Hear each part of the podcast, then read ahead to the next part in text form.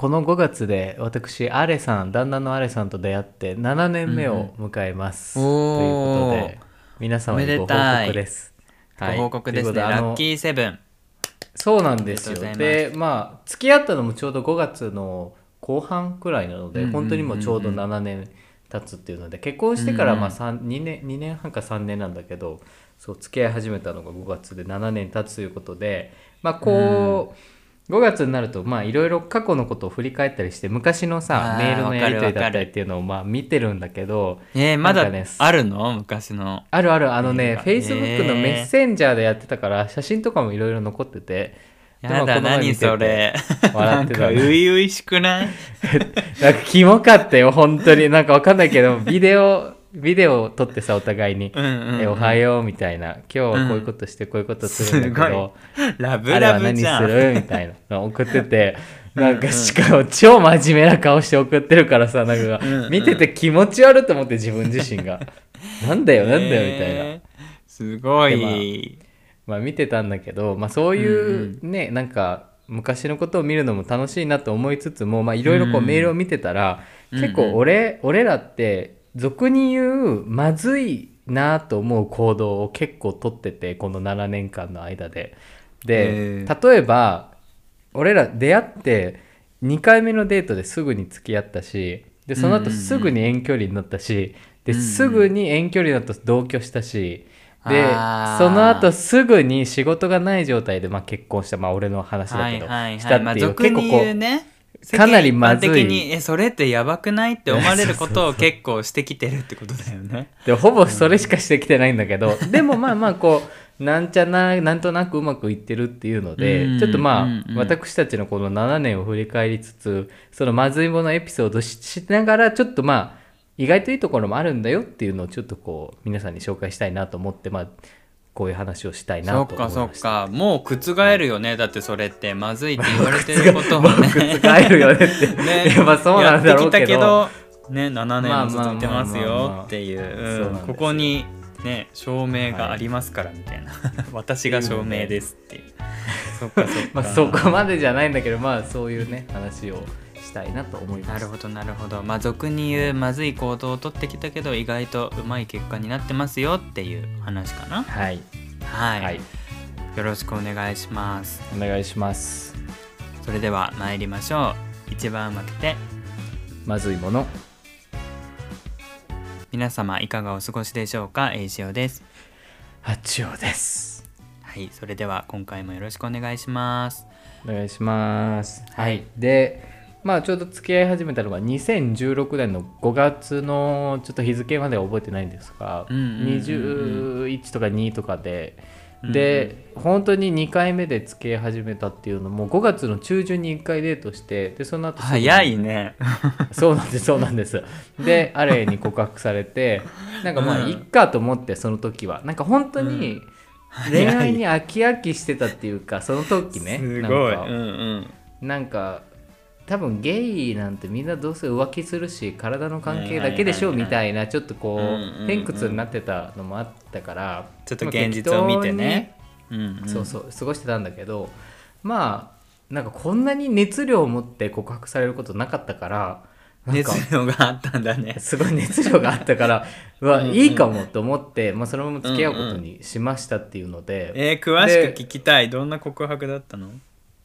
いやなんかね普通にお昼お互いまだ大学院生、俺はまあ働いてたんだけどあれが大学院生で,、でお昼になんか居酒屋に行ってお昼にね、うんうん、なんかな、お昼やってる居酒屋みたいなとこ行ってランチメニュー食べてたんだけどうんうん。ででなんかそう食べ終わったタイミングですごいもじもじし始めて なんだろうみたいなトイレ行きたいのかなみたいな思ってたんだけど、うんうん。なんかそしたらなんかすごい急っていうのは分かってるしなんかお互いのこと何も知らないし断られることはすごい分かってるんだけどみたいうんな、うんうん。やだ付き合なんかもう。付き合いませんかみたいなうんうん。言われて、なんか俺ちょっと笑,、笑ってたのその時。さすがに2目に回目でないだろうってこと思ってた。そのあちよくんも目に浮かぶ。思ってたんだけどなんかもう断られるだろうっていう顔つきでちょっと下向きながらすごいこう泣きそうではないけどすごいなんかやっぱ怖かったんだよね。そうしてたのを見た時に、めっちゃいい人じゃんこの人って思ってなんかわかんないけど、なんか適当にさ当たって砕けろくらいの勢いで言ってるんだろうなと思ったら意外とそこになんかもじもじするってことは熱量があるってことじゃすごいこう本気で付き合いたいというか、うんうん。本気で相手のことを思ってるからこう、失敗するのが嫌だみたいなこうもじもじ感があったのなんかすっげえいい人じゃんと思って。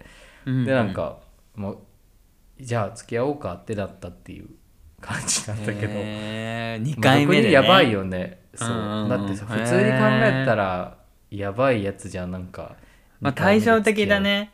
うちは半年空いたかな。だだよねねそっちはそうだよ、うんうんうん。そっちはって言ってた。ら、うんうん。A ちゃんとこはそうだよね、うん、こっちはね。うんうん。うんだから。あっちは2なんかいや日目だったのね。そうあっちは2日目でやばいなって自分でも思ってたんだけど、まあなんかな今までなかったしこういうこともなかったし新しい風だなっていうのもいろいろ感じて、うん。なんか母親とかにそういうの言うと「え危なくない?」みたいな。あなんかまあね外国人を疑ってるわけじゃないけど、なんかうんうん誰にでもホイホイ言ってんじゃないかなみたいなうんうんのを言われたから、いや言われるよね。そうしそうしなかったんだけどなと思いつつも、大丈夫まなんとかね。うん。あそうそう。でまあ付き合い始めたっていうので、まあ、やばい行動だったなと自分でも今でも思ってるんだけど、まあ、結果的になんかその直感を信じてあえてこれがさうん。半年とか1年引きずってたら付き合ってたかどうか分かんないからその即決することにもこう何かメリットというかさうまいものがあるんだなっていうのをその時に感じたかなっていうのがありましたね。あー。あちおくんらしいね。その直感と直結と即決か。そうですね。ありがとう、まあ、うん。うんそんな感じで、はい、決まった後もで、うん。ちょうどそれが2016年の5月なんだけどで、まあ、その時ちょうどまだアイスランドで働いてたからその大学の先生やってた時、なんかねサバティカルイヤーって言って研究休暇みたいなのがあって大体5月から8月くらいまでこう研究休暇があって、まあ、その時に俺日本に帰ってたんだけどで、ちょうどまあ8月の後半に戻らなきゃいけないっていうことで、まあ、ろあれと付き合ったのが2016年の、まあ、5月だから678と、まあ、3ヶ月くらいしかない間に、まあ、その後遠距離になりましたっていうので、うんうん2日目で付き合って3ヶ月で遠距離っていうもはやなんか関係をさこう構築することなんて不可能じゃないかっていうレベルで結構こうすぐにこう遠距離になったんだけど。うんまあ、大体遠距離になると別れるとかさあんまりこう関係性がうまくいかないっていうのはまあ皆さんよく言われることで、まあ、俺もそういう感じでまあ遠距離を迎えるのかなと思ってたんだけどなんか逆にその遠距離の間でその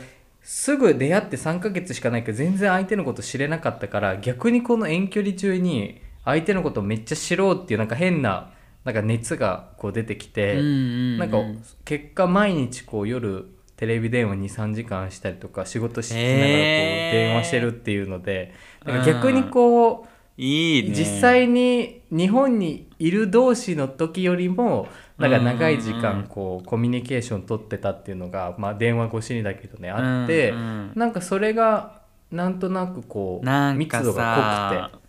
あの綾香のさ三日月とかさ ゆいのさチェリーとかさ なんか西野カナが聞こえてきそうな感じなんかさな。んかさその曲をさ選,、うん。選曲するのって結構ね世代いやもうわかる、平成よ。平成ですよもう。そうだよね。誇りに思ってますからね平成レトロ。へー。いいねなんか。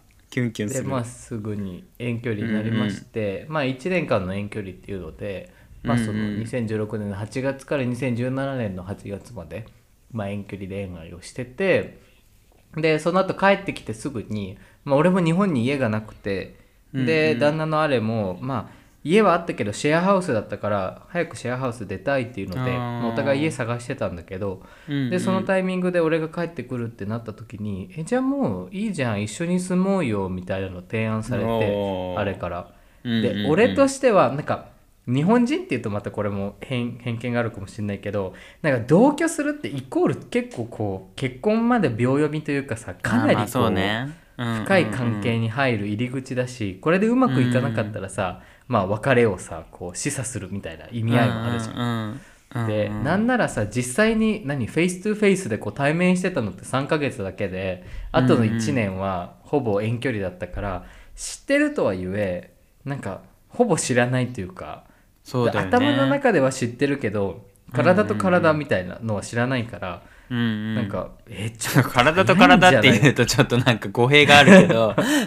まあ要はまあ相手まのあ。ね人としてのこのね実際に一緒にいた時間とかがあんまりないからお互いのことがあんまりこう電話とかでしかわからないっていう意味だよね。雰囲気とかさ、振る舞い方とかさ、行動とかねそういうのが全部そうわかんないねから、うん、また生活するとなると違うもんねやっぱり。そう。だからなんかいや早いだろうと思ってたし俺は初め超否定的で、嫌だって言言ったらなんか、うんうん。すごい全力で「なんで?」って言われて「えな なんでってどういうこと?」みたいな「いやだって確かに1年間とちょっと一緒に付き合ってるけど、うんうん。でもまだお互いのこと全然知らないしなんかこれでうまくいかなかったらどうする？みたいな。でだったら、うんうんなんかえもうこれでうまくいかないってことはどんなに時間を経ってもうまくいかないってことと一緒だからなんか、うん。そういうことじゃないみたいな変に説得されて。なんか俺もなんかよく分かんなくなって、まあ、それもそうかみたいな。早めに結果が分かる方がいいよねと思って。うんうんでまあじゃあどうせお互いで家賃折半するなら安いしって言ってまあうん。同居をこう決意しましたっていうのででもね親に説得するのがすごい難しくて。早い早いってめっちゃ言われて絶対にいいこと起きないからって言われてていやでも家賃もちゃんと折半するっていう契約書も作ってるしなんか相手が逃げたとしてもどこまででも追いかけられるよう、まあ、ちゃんと契約も交わしてるからうん。大丈夫大丈夫ってめっちゃ説得して、まあ、付き合う、まあ、一緒に同居するようになったっていうので、まあさうんうん。うん他の人から見たらやばいやつらだよね本当にこんなすぐに。まあちょっとこう心配はされるよね特に家族からとかはね。トントントンと進みすぎると。うんうんうん。ってあったんだけどまあ一緒に住み始めたらなんちゃこなんてことなく進んで、うん。まあ、結果オーライで、でっていうので結果オーライで うんうんっていう感じで、まあ、そのまま結婚の話まで、まあ、最終的に行き着いてうん。でまあそのまま結婚しましたっていうので、まあ、最終的に結婚する時に、まあ、イタリアに行くってなった時に、まあ、コロナが流行るほんの23ヶ月前で、まあ、俺もさ、まあ、仕事なんか見つかるでしょみたいな感じで。行行っちゃったんだけど、まあ、結局コロナがあって、まあ、なんとなく決まりそうになってた仕事も全部おだぶうん。おだぶつってないおおじゃんになおだぶつってたら死んじゃうけどおじゃんにな まあまあまあわかりますまあおじゃんになっちゃって、うんうん。でどうするってなったけど、まあ、結局まあ YouTube を始めて YouTube うまくいいくタイミングでいろんな仕事のオファーもあったし、でなんとなくこううまくこう流れていったっていうまあ、うん。すごいまずい行動しか取ってないと今考えると思うんだけど、まあ、なんとなくその時にいろんな出会いがあったりまずいながらもこうねいろんなお話があったりとかオファーとか、うんうんうん。いいチャンスがあったりしてなんかこう一見まずいけどまあそのまずい中にもいろんな可能性とかチャンスが広がってるなっていうのがちょっとこううんうんうん。7年を振り返るとちょっとこうなんとなく思えてきてまあそっかそっか。かっていうところなんかこうはい運が味方してくれてるっていうかね。まあそうだね。うん。うん。そうだ。そこが一番大きいかも。うん。うんうんまあもちろん本人の努力とその何先見の目目っていうのかななんていうのかなその見る目があったんだろうけど。かと思うけど。うん、なんかでもあちおくんって何かにこう守られてる感じはするよ。なんかね独特な雰囲気がある。その こ何の声と声とその動画とかで見るのとまた違う？あの直接会うと分かるんだけど何特られてるの空気んだろうね。感がある、うん、なんかそう空気感がすごい独特な感じがする。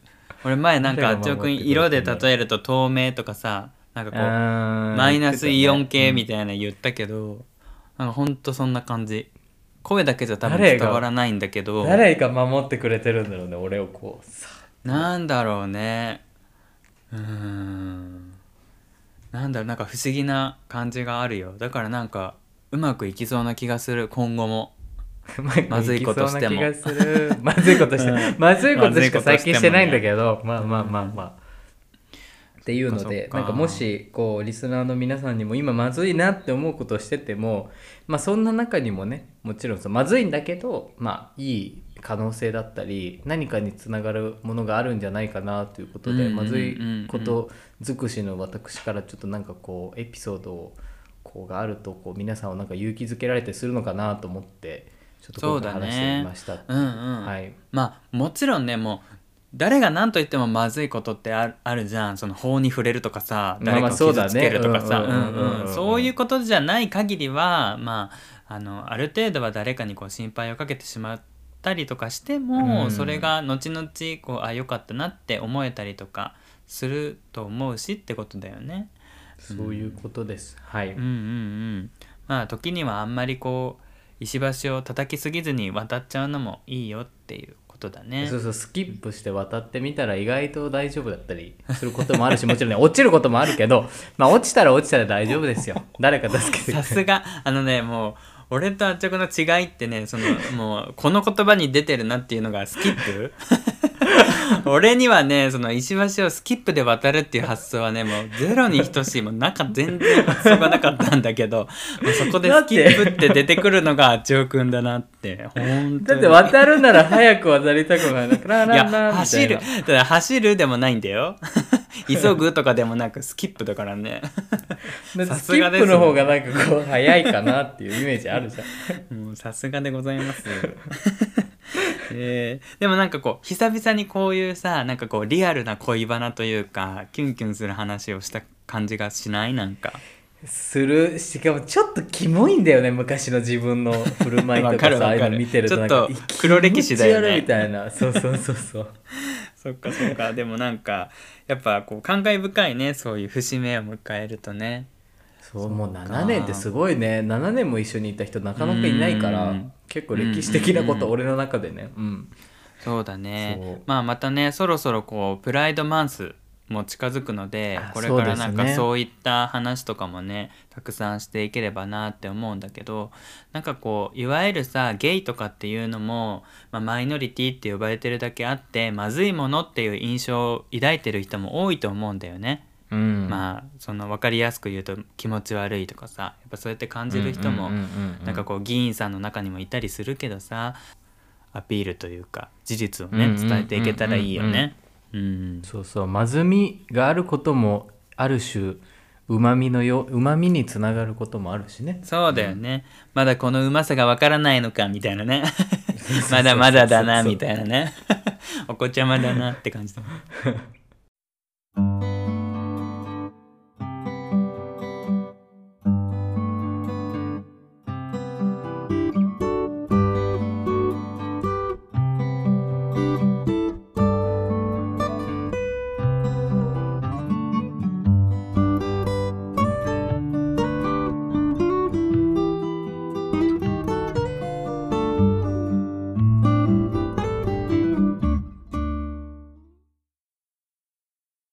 ここからはうまいもんジャーニーのコーナーです。世界中にあるうまいあれこれを我々の独断でご紹介いたします。はい。先日ですね朝ドラ朝の連続テレビドラマ小説だったっけ、うんうん。うん、NHK のうんね、うんうんうん。の「らんまん」っていうのを見てて、まあ、高知からさ東京に来た主人公の話なんだけど なんかそれざっくりしすぎてるか。すごいざっくりしてるけどまあまあ。らんまんね。そう、うん。要はねそのなんかこう東京に来た主人公が黄色いタンポポを見てねびっくりしてるシーンがあったの、あ東京のタンポポは黄色いのかみたいな。でもさあちおくんさタンポポって何色のイメージ？黄色い。黄色でしょ？そう。白かもえ白じゃない？いやごめそう。ん黄色か。で白は見たことある？えあるかも白。うんうん。でねここが面白いポイントで、そのセリフの中でさその高知のタンポポは白ですねみたいなことを言ってたのよ。で俺もふとうん、と思ってなんかどっちも見たことあるなって俺も思ったの。黄色も白も。タンポポね。で調べてみたらどうもその東日本と西日本で色が違うみたいなの地方によって。で、うん。衝撃と思って確かに一般的にはタンポポって黄色だけど白もあるよなっていう感覚だったの。でそれがうん日本全国なのかと思いきや、あ場所によっては白いタンポポないし黄色いタンポポなかったりするんだっていうのがびっくりでなんか面白くない、ね。えどこがどうなのか気になるどこがどう そうまあそれは調べていただければと思うんですけれども。はいはいはいそうそうそう。でねまああのー朝そのドラマを見てああ面白いって思ったのが、なんか自分の中でうまいものだったからなんかうん今回は西日本と東日本の違いっていうのを一つこううまいものとしあてーいいですね。そうお話できたらなと思って、まあ、もちろんね東西といえど地域差はあると思うしそのまあ、うん。ご家族の出身地によってもそれぞれこう習慣とかって変わってくると思うのよ。自分はこうだけど、親はこうとかね。そうそう。だからまあ今回紹介するのもあくまでもこうざっくり東西って分けた時にっていう話っていう前提で聞いていただければと思います。はい。はい、じゃああちおくんさ、まあ、私がいくつか紹介する前に聞いてみたいんですが東日本と西日本の違いって聞いたらなんかこう思いつくものありますか？東日本っていうと、うん。やっぱ西日本出身の人間としてみると、はいはい。なんかもうね真面目とかきちっとしてるというかあ東日本高飛車とかがね。高っていうイメージがそうはいはいはい。シュッとしてる感じがある、うんうんう、うんん。西日本は？やっぱさ関西色強いじゃん大阪とか、うんうんうん。なんか京都とかあと博多とかさ、うんうんうん。なんかかちょっとやんちゃなイメージというかちょっとこう俗っぽいというかはいはいはいちょっとまあサブカル的なそんなイメージが強いかも。うん。ちょっとこう北九州の成人式みたいな感じ？まあねその例えば西日本って言っても俺もあっちょかも西日本出身だけど九州でもまた違うしねそのうん中ね。中国地方でも違うし沖縄とか言うともう違いすぎるだろうしうん面白いことがねいっぱいあると思うけどあの有名なのはエスカレーター？有名じゃない？乗る位置。ああどっちに立つかってね。うんうんうん。でまあ一般的に言われてるのは東日本が左側で西日本が右側。って言うけど、じゃあ俺の出身地、まあ、九州だけどじゃあ西日本だから右側かって言ったら左なんだよね。あちおくんどそう？うん。あちおくんの地元はどうですか？右？うもうね田舎田舎すぎてごめん。エエスカレーターがそもそもそんなにないんだけどみんなさ、ごめん。ごめんよ。で両方両方に立ってる。わかる？でも最近こう2列で立つのがね主流というか。そうだめうん。うんうん、横に並んでくださいってねよく書かれてるけど、うんうんうん。うんああんまり決まってない感じかじゃあ。決まってないかもね、うんうんうん。合わせてるそうそう。だからねやっぱり東西といえどやっぱその場所とかによっても変わってくるなっていうのはまあ前提なんだけどあとは電気の周波数。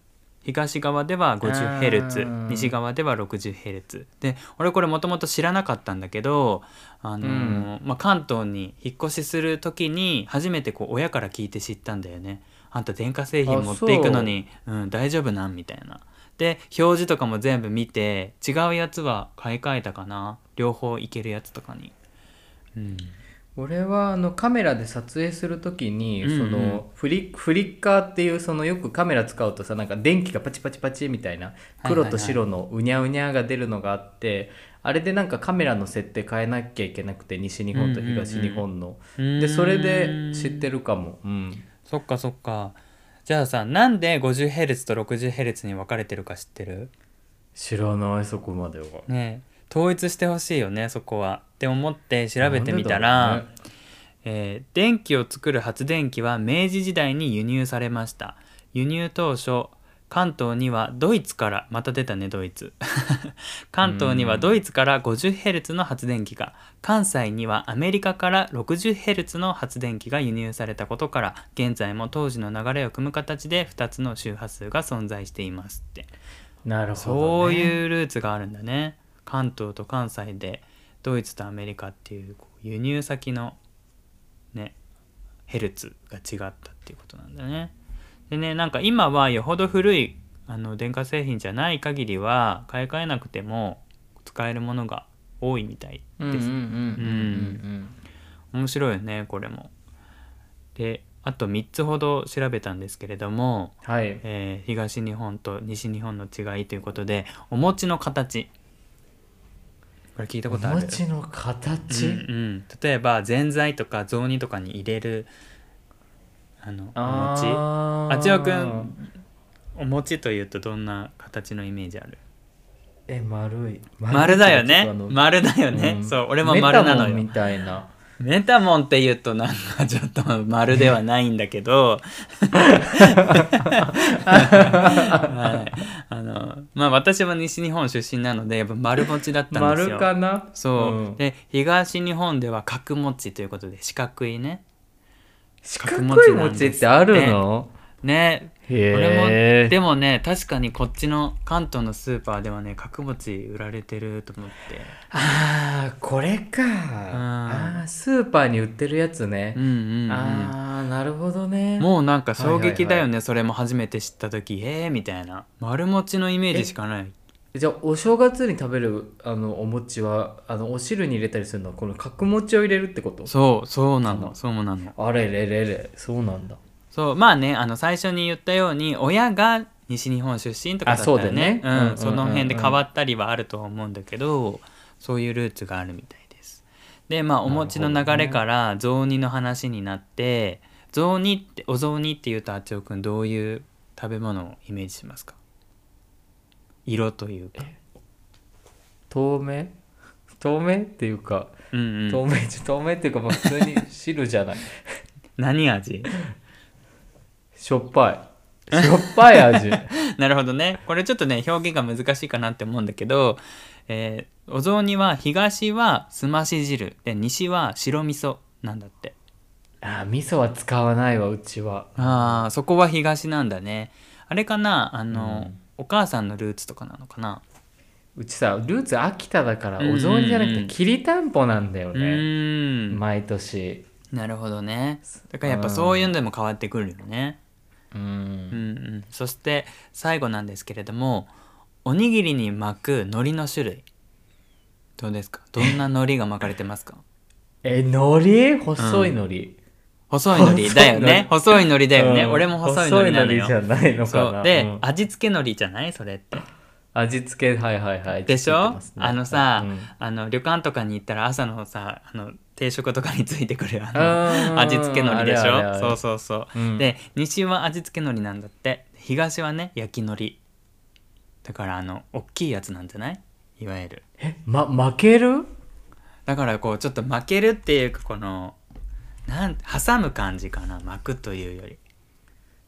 だからあの、コンビニコンビニの海苔のイメージかなだから。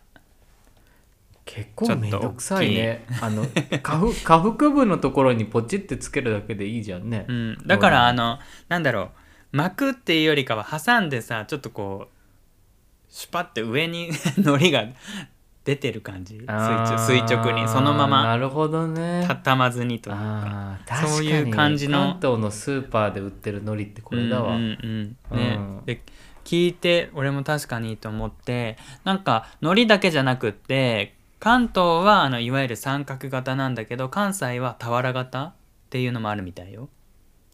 俵型海苔ってこと？えっとおにぎり自体が。だからおむすびとおにぎりっていう。あうんうん、まあでも三角もあるかなって思ったから、まあ、あえてここではね紹介しなかったんだけど厳密にはなんかそういうのもあるみたい。ーあ今見た写真でそうだね。関東ってあれだね。海苔がちょっとご飯とご飯の間にからピュッて浮き上がってるそう感じだね。そうそうそうそうそのイメージそのイメージ。こういうの見たことない家で。あー面白いね面白いよね。そう。だからもっとあると思うしなんか気づいてないけど実はこう なんかこう染まってるみたいなあるかもしれない。東にえおにぎりといえばやっぱあのイメージだわ。そのご飯のさ、うん。ちょっと下腹部のところだけにピチってついてるイラストとかうんかるわかるわかる、うんうん。そうじゃない人もいるってことだよね。だってなんなら味付け海苔とかそのまま食べてたもん。あそうそうそうそう俺もやってた。そう、ね。広島にあのかき醤油の海苔があるからそれをこうんうんううん。お昼にボリボリ食べてた、あー面白いねね面白いと思って。あとはなんかこうかき氷のシロップが上にかけるんじゃなくて下に入ってるとかさ聞いたことあるし。シロップの本シロップの上に氷みたいな。えそれは東とかだったかな？なんか東北とか一部の地域だったかちょっと忘れたけど、まあ合理合理性があるよね。下にやるってこう薄まってきた時に味が濃くなるみたいなね。そうね。俺はさな,、んなるほどね。か弁当にカレー持っていく時はあのカレールーの上にご飯乗せたりするけどね。ちょっと汚れてほしくないから。あー蓋が汚れるじゃん。カレーを持っていくっていう発想もすごいけど。いやもまあうそれはもちろん、確かあの残り物をね 夜の残りは朝持っていくんですけれども。そうそうそう。あとは肉じゃが？肉じゃがの肉ってあちょうくん何肉のイメージある？え牛肉かもあでしょ？西はね西は牛肉なんだって、でも東は豚肉なんだって。面白いよね。なんか豚肉使ってなんかあんまり味がどうなんだろうね。変わらないのかな？味はでも変わるよね。やっぱりそのうん。牛と豚の味違うからさ。ね。肉じゃがとえじゃあスーパーで売る時肉じゃがセットってことはさ、うん。豚肉がセットとして入ってるってことでもしそういうそうだよね。うそうだよね。だから今度見比べてみようと思ってこっちのスーパーとちょっとなんか色も変わるらない？豚変わる肉使った変わるらちょっと黒っぽくならないからさ肉じゃが感ないけど、うんでもそれは東日本の人間だけかそう思ってるのは。まあ豚は豚で美味しいよねきっとねうん。うん。俺も作ったことあると思う、そのなんか別に東とか西とか気にせずにあなんか豚肉の方が安いから豚肉で作ろうみたいな。そんな感覚でうん。作ったことはあるけど確かに言われてみれば親が作る肉じゃがってビーフかみたいな気がする。うん。そうそうそう。だから意外と調べてみたらたくさんあるしなんかもちろん言葉一つとってもそうだし習慣とかもいろいろ違うことがたくさんあるんだなって思ったら意外となんか発見があって面白いなっていうね。この俺あれがあったかも一個。あのおでんの具材で、うんうんなんか東日本はなんかちくわぶっていうなんかちくわの形したなんか、はいはいはいはい。何？小麦を固めたみたいなちくわじゃないけどあれを食べるらしいんだけど、ふだふだよね。ちくわぶだから。うん。そう。あれ、あれをさ見た時にさうん。ちくわかと思って買ったらちくわじゃないじゃん、はいはいはい。衝撃だったよね。確かに。え俺もちくわぶね。ちくわぶ知らなかった。聞いたことはあるけどあの邪道っていうかそんな地元のおでんね、にそんおでなんものは、じゃないよね。そうそう入っておでんじゃないよ、よねとかって言ったら失礼だけど。うん、あとあれじゃない？ねからしをつけるかつけないかとかなんかいろいろあるよね。あーありそうだね、うんうんうん。なんか酢醤油で食べるかとか。まあおでんに限らずね。なんかでも餃こんなに餃子さ添えで食べるかとか。スパッとさ分かれるの面白いね。東と西でうねん。なんかやっぱね中部地方が肝みたいよ。そのどこで分けるかみたいなさ。うん。肝だねそこうんうね、んでもなんかやっぱりそのものによっては東日本だけど一部の地域では西日本と同じとかね。こうまばらに分布してる場合もあるみたいでなかなかねやっぱ面白いし特に北海道とか沖縄とかはまたね独自のこう文化とか習慣があると思うからんそうだと思う、うんうん。調べてみると面白そうだよね。うんうん興味深いな。おにぎりが一番なんか興味深かったかな確かにそうだよねうんうんうん。なんかそうそうそう。我々こう西日本出身で、まあ、関東に出てきてあちおくんはもうなんかもっともっと遠くに行ってしまってるけど。そうそう。なんかだからこそ分かるこのうまもうまものじゃないうまさ だなって思ったしあのリスナーの皆さんも引っ越しとかたくさんされてる方ねいらっしゃるかなって思うので、こういうところに衝撃受けましたとかっていうエピソードがあったらね教えていただけると聞きたい聞きたい。うん。みんなこう楽しいかなって思うのでぜひぜひよろしくお願いします。っていうねなんかこう勝手に盛り上がった話でした。え盛り上がった？俺なんか今日一多分盛り上がってると思う。おにぎりで。すごいな、そうだからさなんかこう実は日本ってもともと多様性にあふれてるんだなと思って気づいてないだけうで。ん。ね。結構多様だねそう考えたら食文化もそうだけど、うん。面白い。そうだから今回は日本であのなんだろう考えたけどあちおくんも言ってるけど北イタリアと南イタリアって全然違うし、フランスもきっと違うしまあ本当それぞれの国によってね北南東西で違うことってたくさんあると思うからなんか国っていうとそのひひとまとまりでねどうしても考えてしまうじゃん。アメリカっていうともうこういう国っぽいとか中国っていうとこういうイメージとか、でもやっぱりね場所によって違うんだなっていうのが頭にあるだけでもちょっと見方が見方捉え方が変わってくるなと思って、うん、うんうん。はいという話でした。はい、今回は東日本と西日本の違いでした。次回もどうぞお楽しみに。